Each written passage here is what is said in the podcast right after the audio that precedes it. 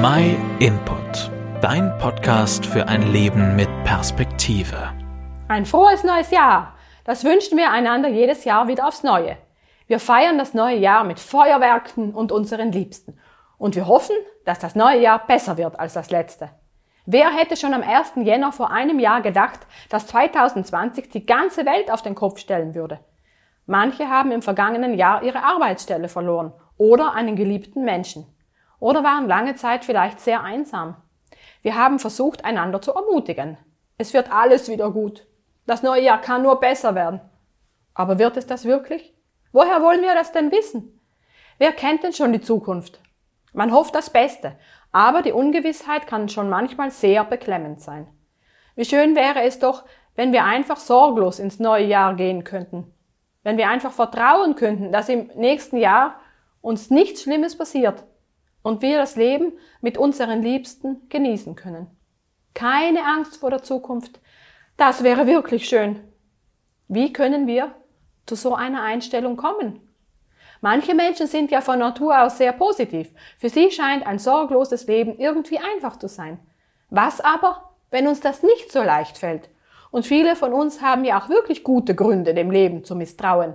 Ein Weg, der oft angepriesen wird, ist das positive Denken. Man sagt sich bewusst positive Sätze, am besten laut, und irgendwann glaubt man sie dann.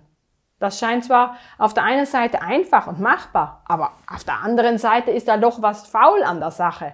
Man kann sich ja selbst vieles erzählen, aber warum sollte es dadurch wahr werden? Man kann sich jeden Morgen beim Aufstehen 20 Mal erzählen, dass im neuen Jahr nichts Schlimmes passieren wird. Aber woher wollen wir das denn wissen? Wir wollen uns selbst doch nicht belügen. Ist es denn nicht viel sinnvoller, wenn wir uns mit unseren Ängsten an Gott wenden? Immerhin ist er derjenige, der uns geschaffen hat und er hat auch die Kontrolle über alles. In der Bibel, im Buch der Offenbarung, sagt Jesus, Gottes Sohn, hab keine Angst. Ich bin der Erste und der Letzte. Und an einer anderen Stelle sagt Gott zum Volk Israel, denn ich weiß ja, was ich mit euch vorhabe, spricht Jahwe. Ich habe Frieden für euch im Sinn und kein Unheil. Ich werde euch Zukunft schenken und Hoffnung geben. Die Worte gelten nicht nur dem Volk Israel, sondern jedem, der Jesus vertraut. Wer ihm vertraut, wird merken, dass sein Vertrauen nicht enttäuscht wird. Und eine Zukunft und Hoffnung ist doch genau das, nach dem wir uns sehnen.